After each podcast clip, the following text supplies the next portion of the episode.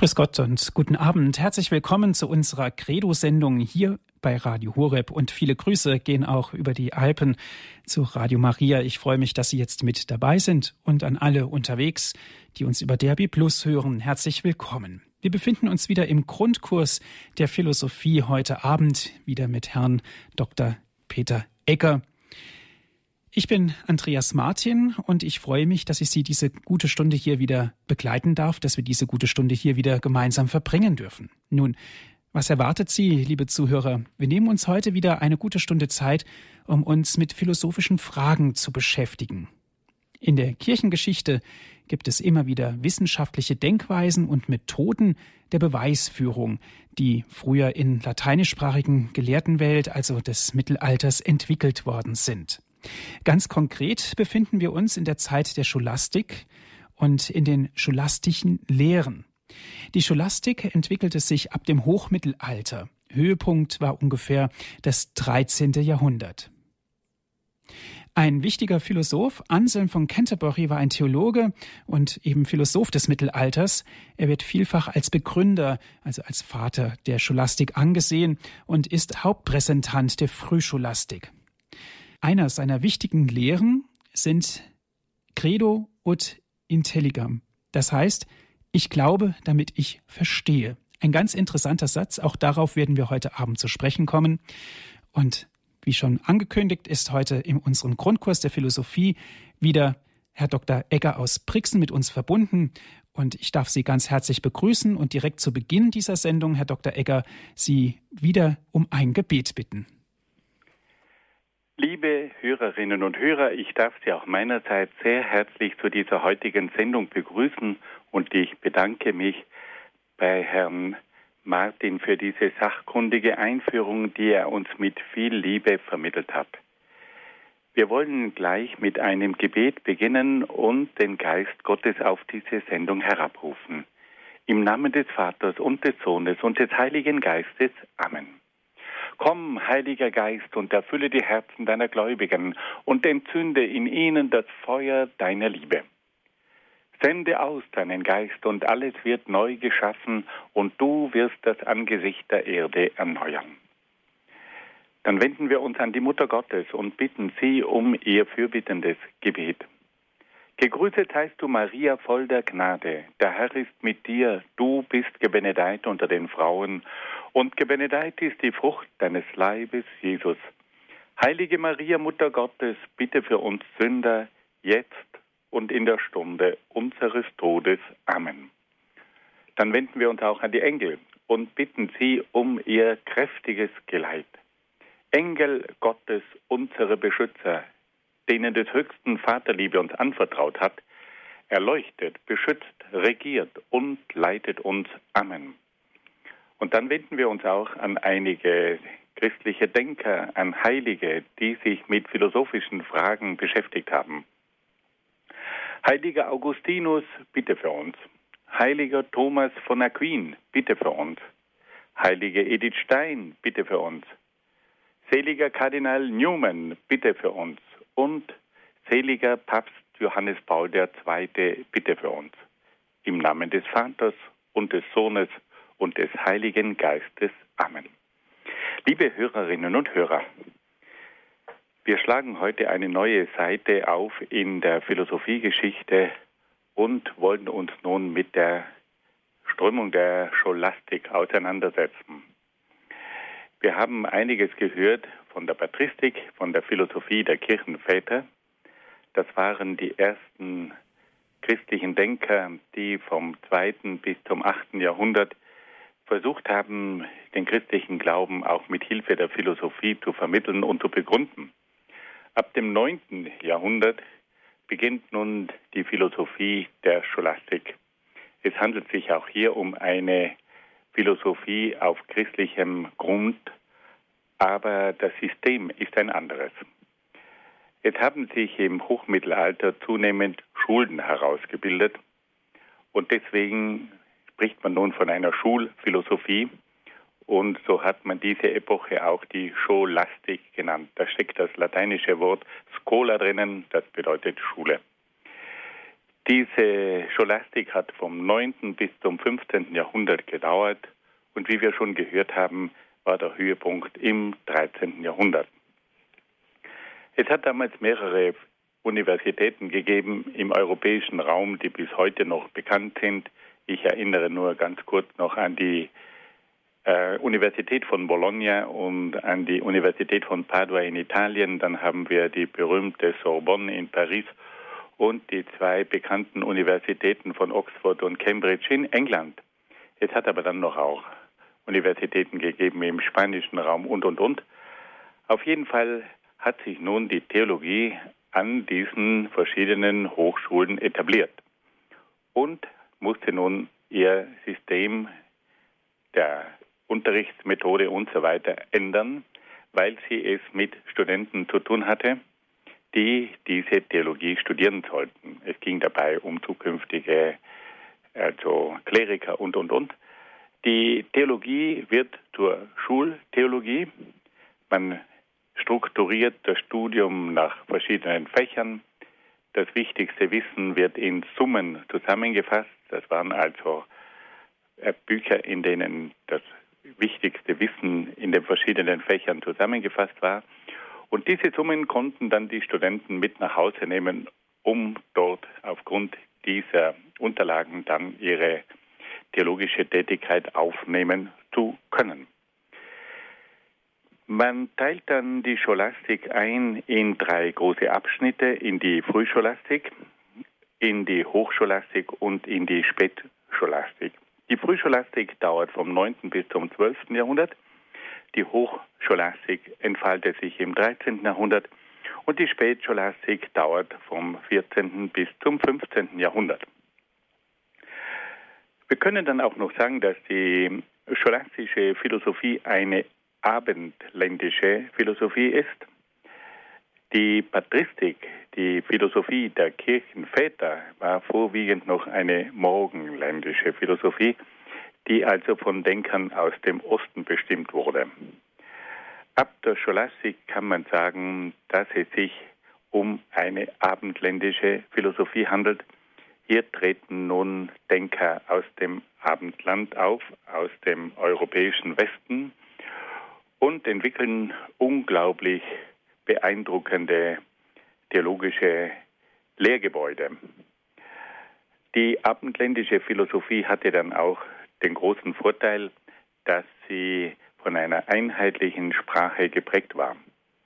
Man hat an den europäischen Universitäten in sämtlichen Fächern die lateinische Sprache als Unterrichtssprache oder als Vorlesungssprache verwendet. Und so konnten diese Studenten aus den verschiedensten Ländern in Europa mit einer einzigen Sprache an allen Hochschulen in Europa studieren. Das war ein gewaltiger Vorteil. Also von Neapel bis Bologna, bis Padua, bis Paris, Cambridge und Oxford und, und, und, wurde vom lateinischen Sprachgebrauch geprägt. Die Studenten hatten die Möglichkeit, mit einer Sprache an allen diesen berühmten Universitäten zu hören und auch zu forschen und so weiter. Also eine abendländische Philosophie, die auf der Grundlage der lateinischen Sprache stand. Was waren nun die Schwerpunkte der Scholastik? Die Scholastik hat sich hauptsächlich mit philosophischen, metaphysischen und theologischen Fragen beschäftigt. Es ging aber auch um Fragen der Ethik, der Moral, der Gesellschaft und auch um Fragen der Logik. Die Scholastik hat sich allerdings sehr wenig mit naturwissenschaftlichen Themen beschäftigt. Die Naturwissenschaft wird erst wieder in der Renaissance, also in der Neuzeit, in das Blickfeld der Denker rücken. Der Schwerpunkt in der Scholastik war eindeutig also die Metaphysik, also jener Bereich jenseits der Physik, in der es um die Grundlagen der Philosophie geht. Und diese Metaphysik hat also eine unglaubliche Höhe erreicht. Gleichzeitig hat es in der Scholastik aber auch die Mystik gegeben. Die Mystik beschäftigt sich vor allem mit den spirituellen Fragen. Und die Mystik war von ganz großer Bedeutung in der Scholastik, weil sie nämlich ein spirituelles Gegengewicht gebildet hat zu der oft allzu vernunftbetonten Philosophie und Theologie der Scholastik. Schließlich müssen wir auch noch darauf hinweisen, dass es in der Zeit der Scholastik auch zu einem Austausch mit der islamischen und jüdischen Philosophie gekommen ist. Auch der Islam hat eine gewaltige Philosophie und Theologie entwickelt. Der Islam war in den Ländern, die er erobert hatte, auch mit der griechischen äh, Philosophie in Berührung gekommen und hatte dann diese griechischen Denker auf seine Weise weiterentwickelt oder für seine eigenen theologischen Überlegungen verwendet und eingespannt. Und dasselbe gilt auch für das Judentum. Auch das Judentum hat sich für die griechische Philosophie interessiert und hat also auch diese Philosophie verwendet, um die jüdische Theologie damit entsprechend untermauern zu können. Wir haben also in dieser Zeit einen interessanten Prozess, dass nämlich in der christlichen Welt, in der islamischen Welt und auch in der jüdischen Welt die griechische Philosophie verwendet wurde, um die Theologie der einzelnen Religionen auch rational zu begründen. Und da kam es auch zu Berührungspunkten.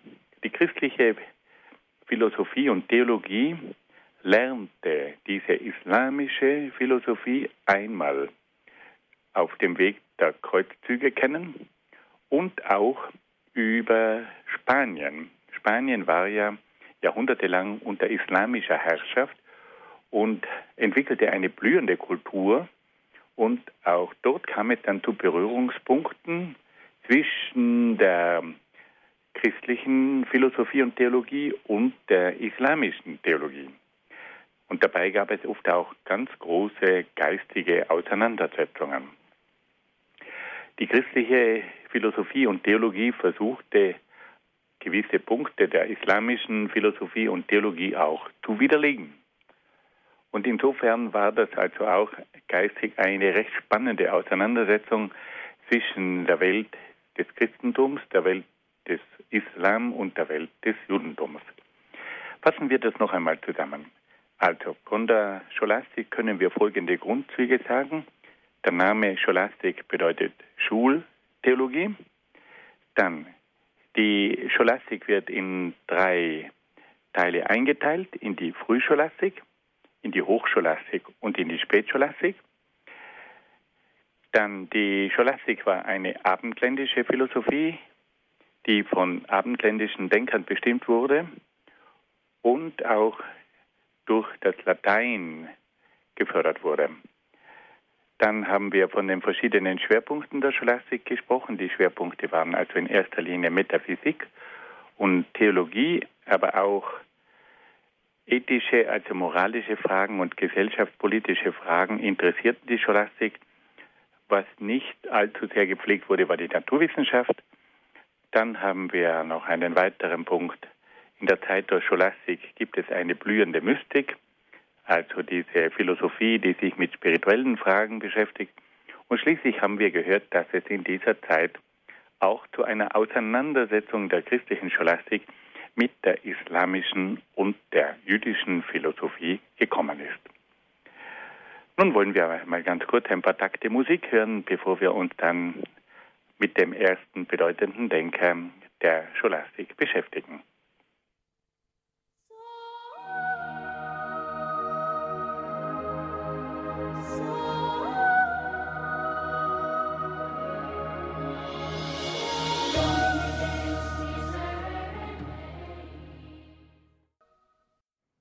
Sie hören die Sendung Credo hier bei Radio Horeb. Mein Name ist Andreas Martin. Herzlich willkommen. Wir beschäftigen uns im Grundkurs der Philosophie heute konkret mit Scholastik. Im ersten Teil dieser Sendung sind wir ganz konkret auf die Fragestellung der Scholastik eingegangen. Was ist das überhaupt? Wann war das? Also fundamentales Wissen. Ganz konkret geht es jetzt um einen ganz besonderen Theologen, einen Philosophen des Mittelalters. Er wird auch der Hauptrepräsentant der Frühscholastik benannt. Es ist Anselm von Canterbury. Hören Sie nun weiter Herrn Dr. Egger aus Brixen. Liebe Hörerinnen und Hörer, wir haben also bereits vernommen, dass es jetzt um Anselm von Canterbury geht. Dieser Mann hat einen recht bewegten Lebenslauf. Er wurde im Jahr 1033 in Aosta im heutigen Nordwestitalien geboren. Er wird deshalb von den Italienern auch der heilige Anselm von Aosta genannt. Und ich darf gleich auch für interessierte Hörer noch hinzufügen, dass eine der berühmtesten Universitäten in Rom seinen Namen trägt. Die Theologische Fakultät Sant'Anselmo, die vor allem bekannt ist für ihre großartigen Liturgiewissenschaftler, die hat also den Namen von diesem Heiligen. Aber Anselm blieb nicht in Aosta. Nach einem Konflikt mit seinem Vater verließ er seine Heimat und zog ruhelos und verzweifelt in Frankreich umher. In der Normandie, also ganz oben im Norden von Frankreich, lernte er den Benediktinermönch L'Enfant kennen und trat in das Benediktinerkloster von Betsch ein. Er erlebte verschiedene theologische Auseinandersetzungen in seiner Zeit und machte es sich zur Aufgabe, selbst als Theologe für die christliche Wahrheit zu kämpfen. Es hat also auch in dieser Zeit große Auseinandersetzungen gegeben, so wie das immer der Fall war und auch heute der Fall ist. Er bemühte sich durch seinen unermüdlichen und geistigen Einsatz für die philosophische Begründung und Verteidigung des christlichen Glaubens sein Bestes zu geben. Er wurde später zum Vater der Scholastik erhoben, weil er nämlich versucht hat, die Philosophie ganz bewusst in den Dienst der Theologie zu stellen. Von ihm stammt der berühmte Satz Philosophia ancilla Theologie. Die Philosophie ist die Magd der Theologie. Man drückt das oft ein bisschen charmanter auch aus und sagt, die Philosophie ist die Dienerin der Theologie. Sie steht im Dienst der Theologie. Er wurde dann nach längeren Jahren Erzbischof von Canterbury. Canterbury ist eine ganz berühmte kleine Stadt im Südosten von England. Dort haben die ersten Missionare die England erreicht haben, eine kleine Kirche errichtet. Und diese Kirche von Canterbury wurde zur Mutterkirche der englischen Kirche. Wenn man heute nach Canterbury kommt, dann sieht man vor dem Eingang dieser berühmten kleinen Kirche eine Tafel. Und auf dieser Tafel steht geschrieben, The Mother Church of England die Mutterkirche von England. Und der Bischof, der in Canterbury als Hirte waltet, gilt als der Primas von England, also als der erste Bischof der englischen Bischöfe. Und das ist bis heute geblieben. Also der erste Bischof von England ist bis auf wenige Ausnahmen, immer der Bischof von Canterbury. Und da hat man nun in Canterbury einen ausgezeichneten Bischof gebraucht. Und da hat man diesen Mann aus Italien, der in Frankreich als Benediktinermönch gewirkt hat, nach England, nach Canterbury berufen. Er sollte dort als Erzbischof von Canterbury die englische Kirche leiten. Und das war nicht ganz von ungefähr, weil es hat nämlich damals in der englischen Geschichte große Auseinandersetzungen gegeben zwischen dem König und dem Erzbischof von Canterbury. In der Zeit der Frühscholastik war es nämlich zu einem Konflikt gekommen um die Einsetzung der Bischöfe. Sollen die Bischöfe vom König eingesetzt werden oder vom Papst? Wir kennen den berühmten Konflikt in Deutschland zwischen dem deutschen Kaiser Heinrich IV. Und dem Papst Gregor VII. Diese zwei Männer haben sich einen erbitterten Kampf geliefert um das Recht der Einsetzung. Der deutsche Kaiser wollte nämlich Bischöfe einsetzen als Fürsten. Und das waren dann die sogenannten Fürstbischöfe. Der Kaiser war der Meinung, dass er sich auf diese Bischöfe, auf diese Fürstbischöfe besser verlassen könne als auf manche Adelige.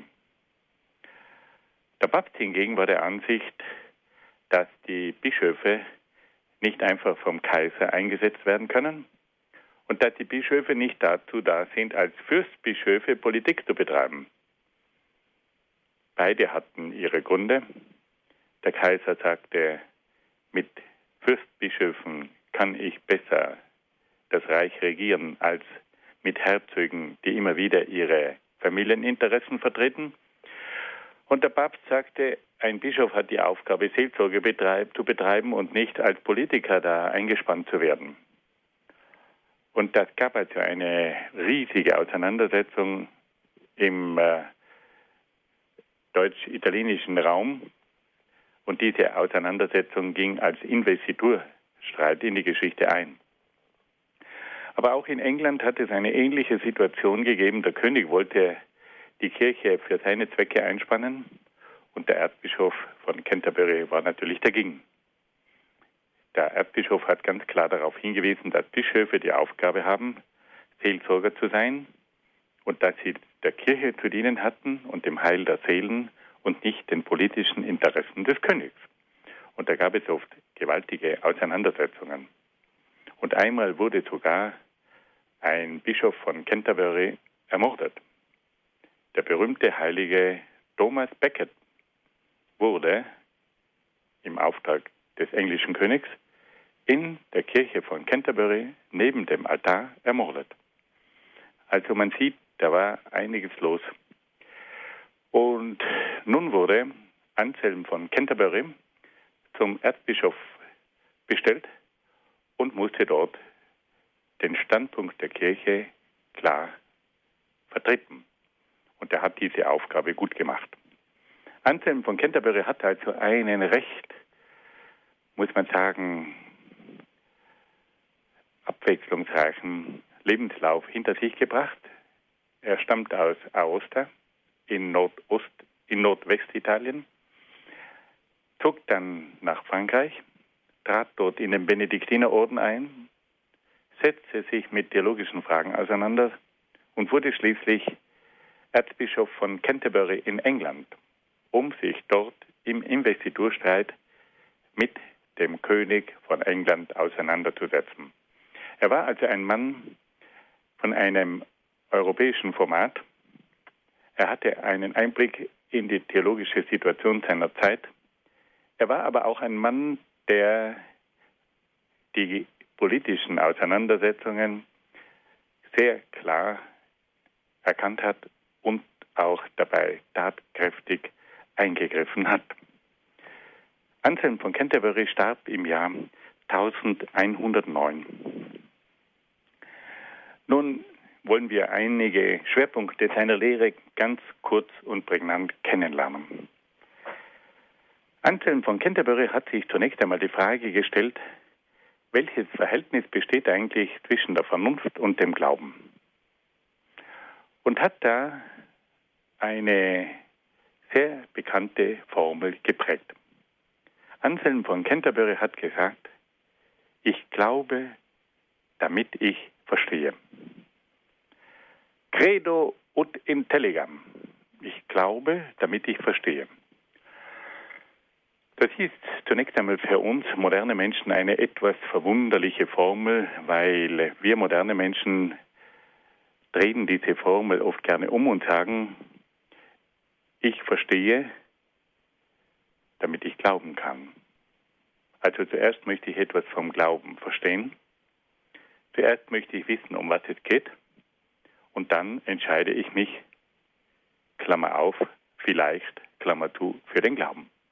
Also der moderne Mensch sagt, ich muss zuerst etwas verstehen, damit ich dann glauben kann.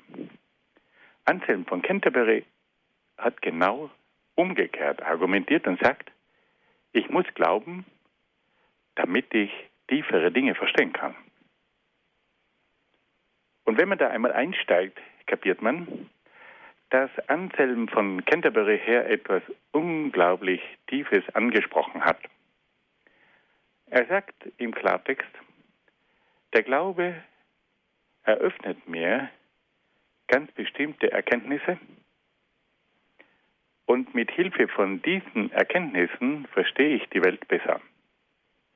Er sagt, der Glaube sagt mir ganz bestimmte Dinge, die ich von mir aus nicht wüsste.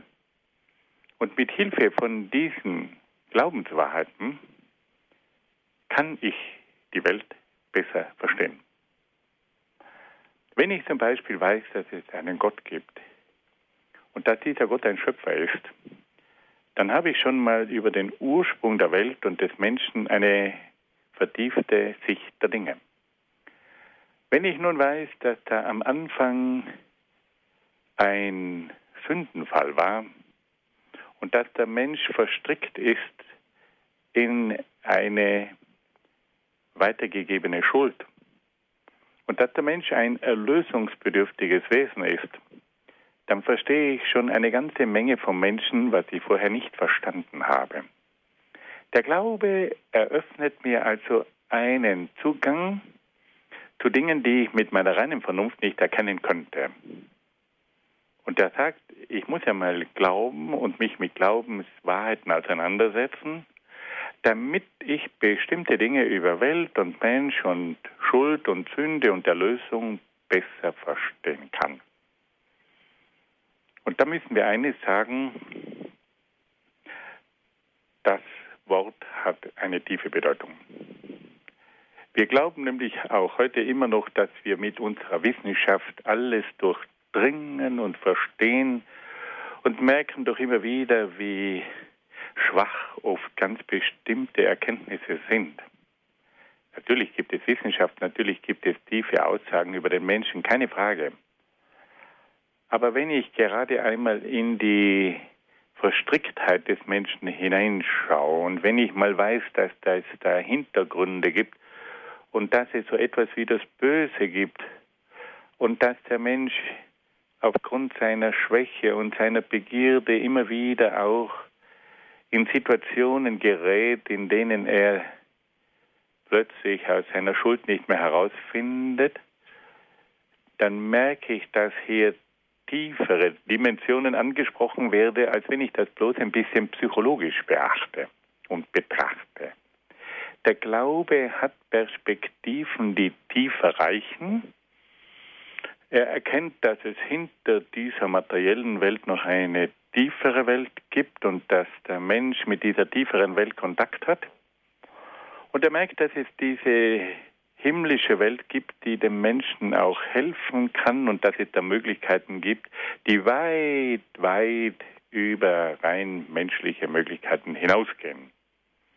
Und da wird einem das Wort von Anselm von Canterbury bewusst, ich glaube, damit ich verstehen kann.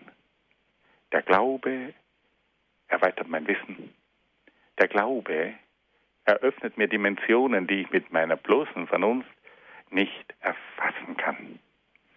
Und da werden wir heute wieder ein bisschen hellhöriger, weil wir einfach merken, da gibt es mehr, als die menschliche Vernunft von sich aus erkennen kann.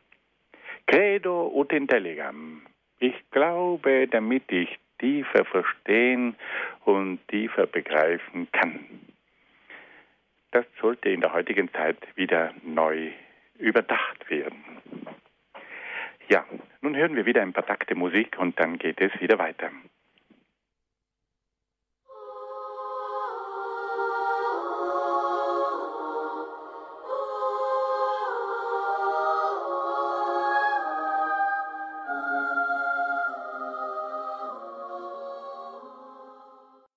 Herzlich willkommen in der Sendung Credo hier bei Radio Horeb. Anselm von Canterbury war gerade unser großes Thema, über das wir gesprochen haben mit Herrn Dr. Egger. Aus Brixen ist er uns jetzt zugeschaltet. Darf ich Sie bitten, Ihren Vortrag fortzuführen? Liebe Hörerinnen und Hörer, Anselm von Canterbury hat sich dann die Frage gestellt, wie man einem Menschen, der nicht an Gott glaubt, zeigen kann, dass es Gott gibt. Wir alle wissen, dass irgendwann diese Frage für uns aktuell wird. Wir haben oft von klein auf gehört, dass es Gott gibt und nun kommt die Frage, ja, gibt es ihn wirklich? Irgendwann ist der Glaube nicht mehr selbstverständlich. Irgendwann müssen wir uns mal die Frage stellen, hat unser Glaube geistige Fundamente? Und diese Auseinandersetzung wird uns nicht erspart. Und auch Menschen, die nicht an Gott glauben, müssen sich irgendwann mal die Frage stellen, wenn es keinen Gott gibt, auf was baut denn dann eigentlich die Welt auf? Also keiner von uns kommt um diese Frage herum. Und da hat auch Anselm von Canterbury diese Frage aufgegriffen. Die steht ja eigentlich am Beginn jeder Theologie. Wenn die Theologie die Lehre von Gott ist, dann muss es zunächst einmal um die Frage gehen, kann man Gott erkennen? Gibt es Gott? Das sind ja die Einstiegsfragen. Aber die sind natürlich nicht so leicht, das sind oft sehr schwierige Fragen. Und Anselm von Canterbury hat jetzt versucht, einen neuen Weg zu beschreiten, um zu zeigen, dass es Gott gibt. Und da wollen wir mal versuchen, seinen Gedankengängen zu folgen.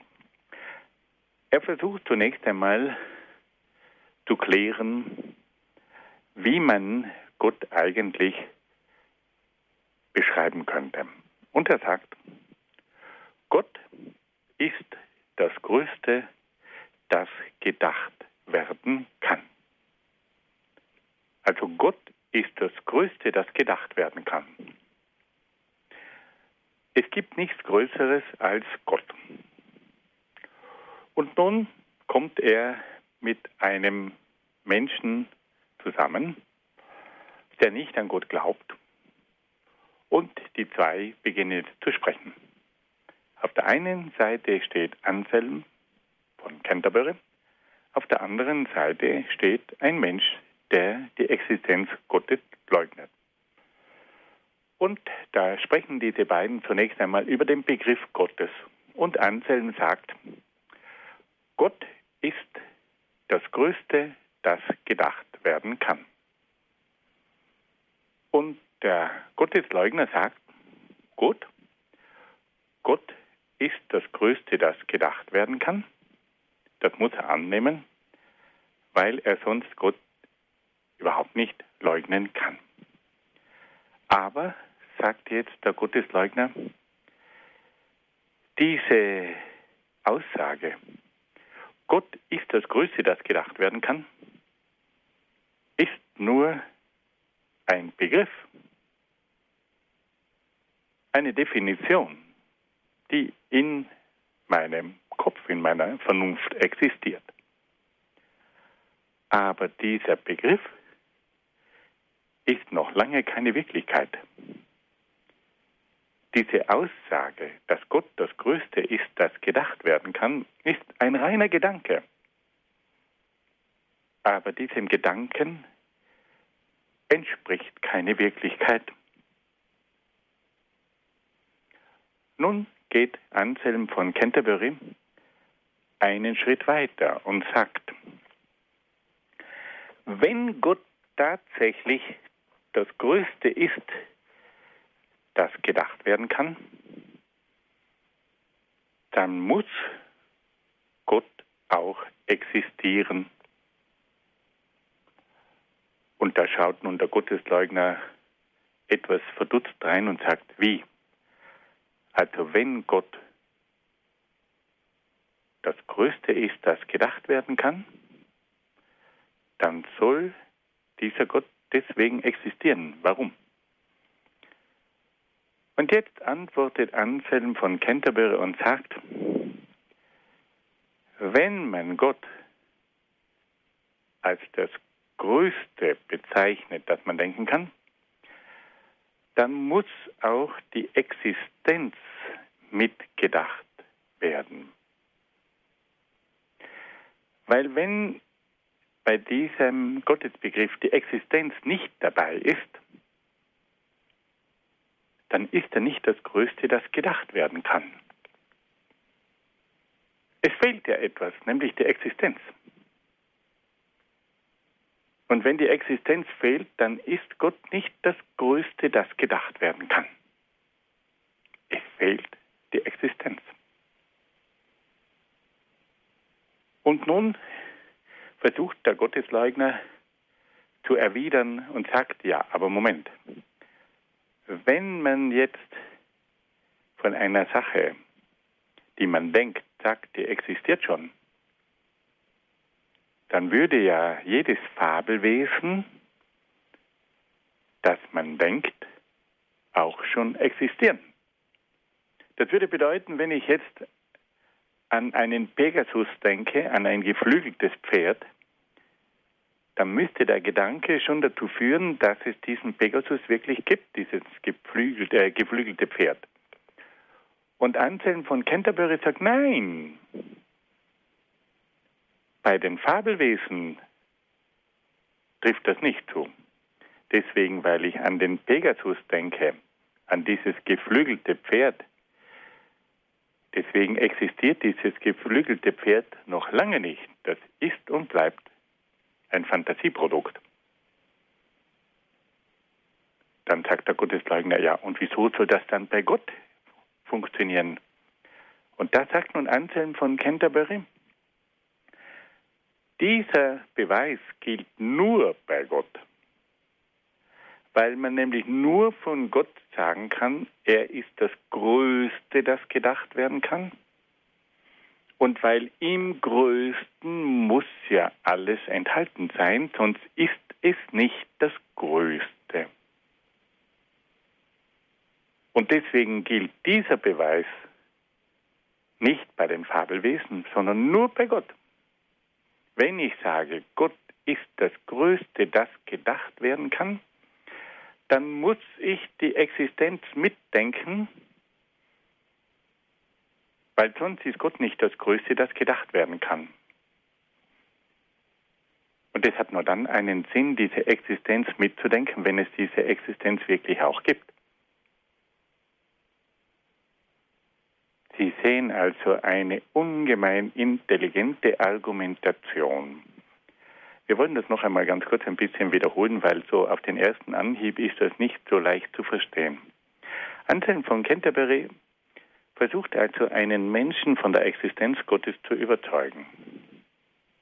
Er möchte zeigen, dass es Gott gibt und der Gottesleugner sagt, es gibt Gott nicht. Und da geht Anselm von Canterbury zunächst vom Begriff Gottes aus und sagt, Gott ist das Größte, das gedacht werden kann. Der Gottesleugner sagt ja, Gott ist das Größte, das gedacht werden kann, aber das ist nur ein Gedanke.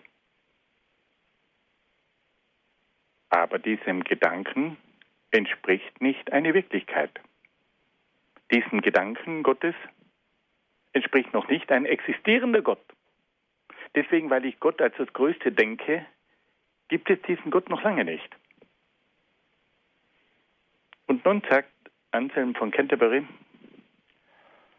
wenn man Gott als das Größte, das gedacht werden kann, bezeichnet, dann muss man auch die Existenz hineinnehmen, weil sonst ist Gott nicht das Größte, das gedacht werden kann. Es fehlt ja diesem Gedanken vom Größten die Existenz.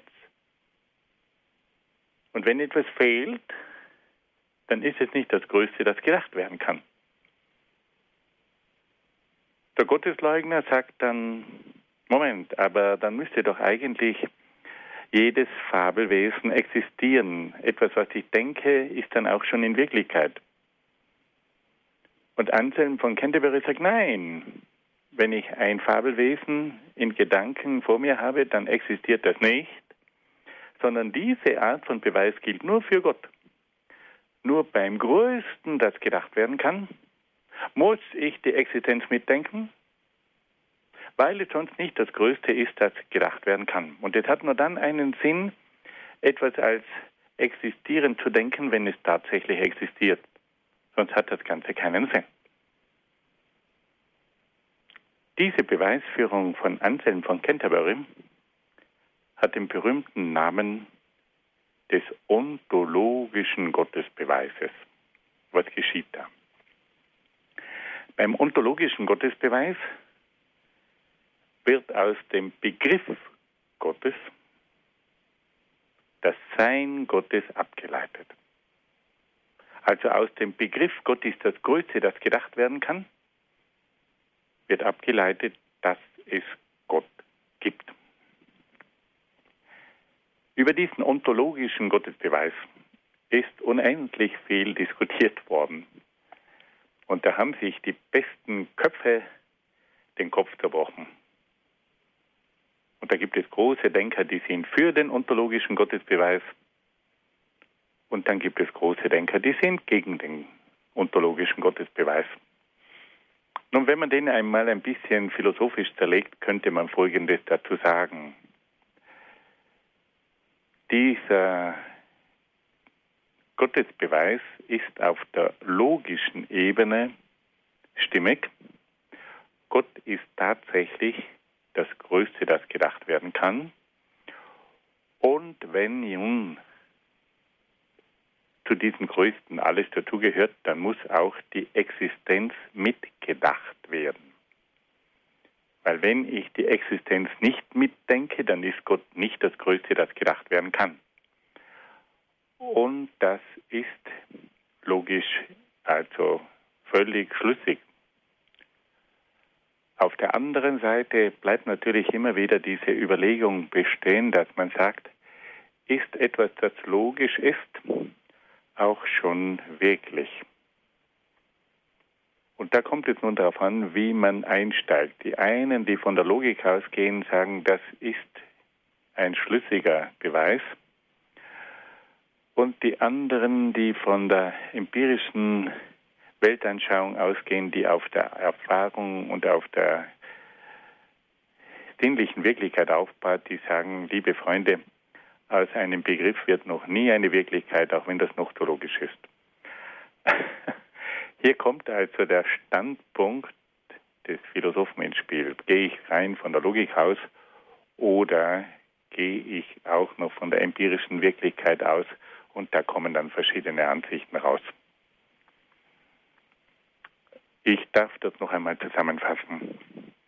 Also Anselm von Canterbury ist in die Philosophiegeschichte eingegangen durch seinen berühmten Gottesbeweis, durch den sogenannten ontologischen Gottesbeweis. Dieser Gottesbeweis beginnt mit dem Begriff Gottes und der lautet, Gott ist das Größte, das gedacht werden kann. Der ontologische Gottesbeweis sagt, dass beim Größten das gedacht werden kann, die Existenz mitgedacht werden muss. Weil wenn sie nicht mitgedacht wird, dann ist Gott nicht das Größte. Dann fehlt ihm die Existenz. Und es hat nur dann einen Sinn, die Existenz Gottes mitzudenken, wenn es diese Existenz tatsächlich gibt sonst ist der ganze Beweis hinfällig. Und aus diesem Grund muss Gott also existieren, damit er als existierend gedacht werden kann. Und nur wenn man Gott auch als den existierenden Gott denkt, dann ist Gott das Größte, das gedacht werden kann. eine faszinierende Argumentation, die immer wieder zum Denken anregt und dass man sagt, also wenn Gott das Größte ist, das gedacht werden kann, dann muss die Existenz mitgedacht werden, sonst ist Gott nicht das Größte, das gedacht werden kann. Ja, mit diesen Gedanken wollen wir heute diese Ausführungen beenden. Ich darf nur noch mal ganz kurz zusammenfassen. Wir haben also heute gesprochen einmal von der Scholastik. Die Scholastik ist also die Fortsetzung der Patristik. Es kommen nun die Kirchenlehrer, die an verschiedenen Universitäten unterrichten. Es gibt in ganz Europa berühmte Hochschulen, an denen Theologie gelehrt wird. Diese Scholastik wird dann unterteilt in die Frühscholastik, in die Hochscholastik und in die Spätscholastik. Es handelt sich um eine abendländische Philosophie, die jetzt hauptsächlich in Westeuropa bestritten wird. Das einigende sprachliche Band dieser Scholastik ist das Latein, das an jeder Hochschule als Unterrichts- und Vorlesungssprache verwendet wird. Wir haben dann gehört, die Schwerpunkte der Scholastik sind noch einmal metaphysische Fragen, theologische Fragen, ethische Fragen, gesellschaftspolitische Fragen. Und dann haben wir gehört, dass es neben dieser ungemein vernunftbetonten Philosophie und Theologie auch noch eine hochentfaltete Mystik gibt, also eine Philosophie und Theologie, die sich mit der Spiritualität beschäftigt. Und dann haben wir noch erfahren, dass in dieser Zeit neben der christlichen Scholastik sich auch eine islamische und jüdische Philosophie entfaltet haben. Dann haben wir uns gleich auf den ersten großen, bedeutenden Denker der Frühscholastik gestürzt, nämlich auf Anselm von Canterbury. Er stammte aus Italien, erhielt seine Ausbildung in Frankreich und wurde dann Erzbischof von Canterbury in England. Er selber hat sich zunächst nach dem rechten Verhältnis zwischen Philosophie und Theologie erkundigt und hat dabei die berühmte Formel geprägt, Philosophia ancilla Theologie. Die Philosophie ist die Dienerin der Theologie. Und er hat dann auch noch den Satz geprägt, Credo ut intelligam. Ich glaube, damit ich verstehen kann. Er sagt, die Glaubenswahrheiten vermitteln dem Menschen einen tieferen Einblick in verschiedenste Dinge, und wenn er sich mit den Glaubenswahrheiten auseinandersetzt, versteht er auch viele Dinge über Gott, die Welt und den Menschen, die er sonst nicht verstehen würde. Und schließlich haben wir uns dann auch noch mit dem ontologischen Gottesbeweis auseinandergesetzt, der vom Begriff Gottes ausgeht, Gott ist das Größte, das gedacht werden kann. Und wenn nun Gott wirklich das Größte, das gedacht werden kann, sein soll, dann muss man auch die Existenz hineinnehmen, weil wenn man ihn ohne Existenz denkt, dann ist er nicht das Größte, das gedacht werden kann. Und aus diesem Grund muss also aufgrund dieses Begriffes Gott auch existieren. Und das ist der ontologische Gottesbeweis. Nun gebe ich zurück an Herrn Martin, um vielleicht noch die Möglichkeit zu bieten, dass der eine oder andere Hörer sich telefonisch auch noch einbringen kann. Herzlichen Dank, Herr Dr. Ecker, für Ihre Ausführungen. Liebe Hörer, diesen Wunsch gehen wir gerne nach. Die Telefonleitungen sind nun freigeschaltet.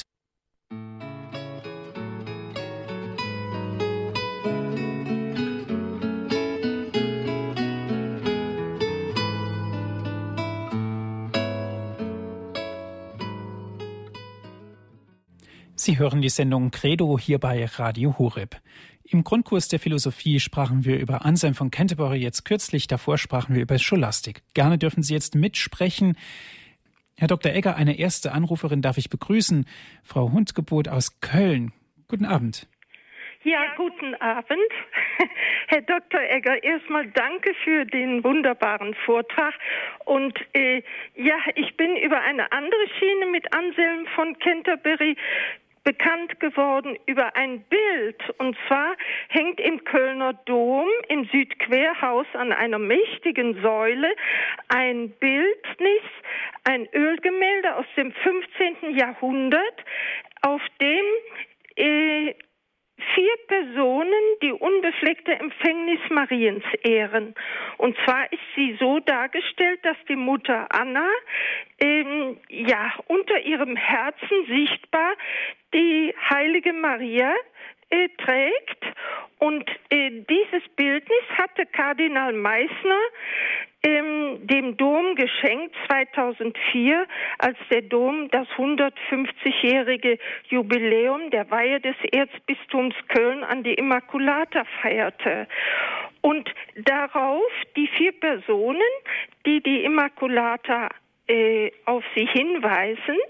Äh, da ist Anselm von Canterbury bei und ich wüsste gerne, ähm, in welcher Schrift ich finden, nachlesen kann, was Anselm von Canterbury über die unbefleckte Empfängnis Mariens gesagt hat. Also ich hatte Gelegenheit, einmal vor mehreren Jahren den Kölner Dom zu besuchen und ich hatte dabei auch das große Glück, einer Messe von Kardinal Meissner beiwohnen zu dürfen. Und da hatten wir dann anschließend auch eine Führung und da wurde mir dieses Bild gezeigt und das hat mich zutiefst beeindruckt. Und es wurde auch dieser Hinweis gegeben, dass also auch Anselm von Canterbury auf diesem Bild zu sehen sei. Jetzt, ich weiß, dass Anselm von Canterbury sich mit der unbefleckten Empfängnis befasst hat. Wir müssen uns vorstellen, das liegt ja noch Jahrhunderte vor der offiziellen dogmatischen Erklärung der unbefleckten Empfängnis Mariens. Aber ich muss jetzt ganz offen sagen, ich habe jetzt das nicht im Augenblick präsent, in welcher Schrift das der Fall ist. Äh, es gibt hier eine Schrift über die, wo er sich mit der Notwendigkeit der Menschwerdung Gottes beschäftigt. Ich könnte mir vorstellen, dass das in dieser Schrift enthalten ist, aber da muss ich passen. Also ich habe es im Moment nicht äh, gegenwärtig. Aber ich bin überzeugt, wenn Sie die Möglichkeit haben, ins Internet einzusteigen unter Anselm von Canterbury und dort das Stichwort unbefleckte Empfängnis Mariens noch hinzufügen, dass Sie dann sicherlich im Internet die Möglichkeit bekommen, diese Schrift zu erhalten. Und ich könnte mir auch vorstellen, dass unser Herr Andreas Martin Ihnen auch dieses Werk im Fall also mitteilen könnte. Das ist sicherlich herauszubekommen, aber ich muss sagen, ich habe es im Moment nicht also im Gedächtnis parat. Jawohl, das kriegen wir gleich heraus. Ich bitte Sie noch einen Augenblick in der Leitung zu bleiben.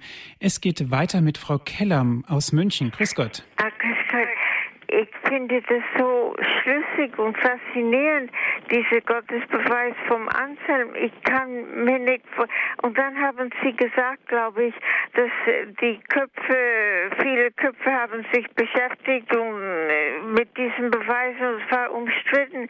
Was, das ist so logisch und klar und schlüssig, dass ich kann mir nicht vorstellen, dass irgendjemand etwas dagegen haben könnte. Muss ich äh, sagen, das gefällt mir, dass Sie das so sagen. Weil man einfach sagen muss, der Beweis ist tatsächlich ungemein scharfsinnig. Aber gleichzeitig ist er auch von einer großen Demut geprägt. Aber da gibt es jetzt, ja, ich will Ihnen jetzt hier keine Zweifel beibringen, ja, aber ich kann Ihnen sagen, dass zum Beispiel große Mathematiker von diesem Beweis fasziniert sind. Einer der ganz großen neuzeitlichen Philosophen, René Descartes, der war überzeugt von der Gültigkeit dieses Beweises. Es hat dann aber auch Denker gegeben aus christlicher Sicht, die gesagt haben, können wir einfach sagen, dass unsere Definition von Gott, Gott ist das Größte, das gedacht werden kann, auch schon stimmt. Ist das nicht doch wieder eine Definition des Menschen, dass der Mensch sagt, Gott ist das Größte, das gedacht werden kann, wissen wir, ob unsere Definition, unser Begriff von Gott wirklich dem wirklichen Gott entspricht. Und wenn das also sozusagen letztlich immer wieder ein menschlicher Gedanke ist, dann muss man sagen, startet man von einem Begriff, der nicht abgesichert ist. Und dann kann auch die Schlussfolgerung, die man daraus zieht, nicht unbedingt als gesichert gelten. Das ist jetzt eine sehr, wie soll ich denn sagen, gründliche Überlegung. Aber ich persönlich würde meinen, dass also hier Anselm von Canterbury doch etwas Grundlegendes gesagt hat. Gott ist das Größte, das gedacht werden kann. Und damit können wir nicht falsch liegen. Ob wir damit das ganze Wesen Gottes erkannt haben, das können wir wohl nicht sagen. Aber dass wir sagen, Gott ist das Größte, das gedacht werden kann, falsch kann es doch nicht sein. Ja, in diesem Sinn möchte ich das ganz gern also mal äh, so beantworten, dass dieser Gedanke von Anselm von Canterbury richtig ist und dass man von daher die logische Schlussfolgerungen, Schlussfolgerung ziehen kann, dann muss ich ihn als existierend mitdenken und dieses Mitdenken der Existenz hat nur dann einen Sinn, wenn es die Existenz Gottes wirklich gibt. Und von daher sind wir dort. Es gibt dann diese Einwände von der empirischen Seite, die haben auch ihre Gültigkeit, aber dieser Gottesbeweis ist nach wie vor ein Beweis, der wertvoll ist und der unbedingt auch bedacht werden soll. Ja, herzlichen Dank, Herr Dr. Egger. Die Sendezeit ist nun weit fortgeschritten. Dankeschön, dass Sie sich die Zeit genommen haben, hier bei uns in der Sendung Credo über dieses spannende Thema zu sprechen. Und Dankeschön auch an Sie, liebe Hörerinnen und Hörer, dass Sie mit dabei gewesen sind. Die Sendung gibt es wie immer zum Nachhören auf CD.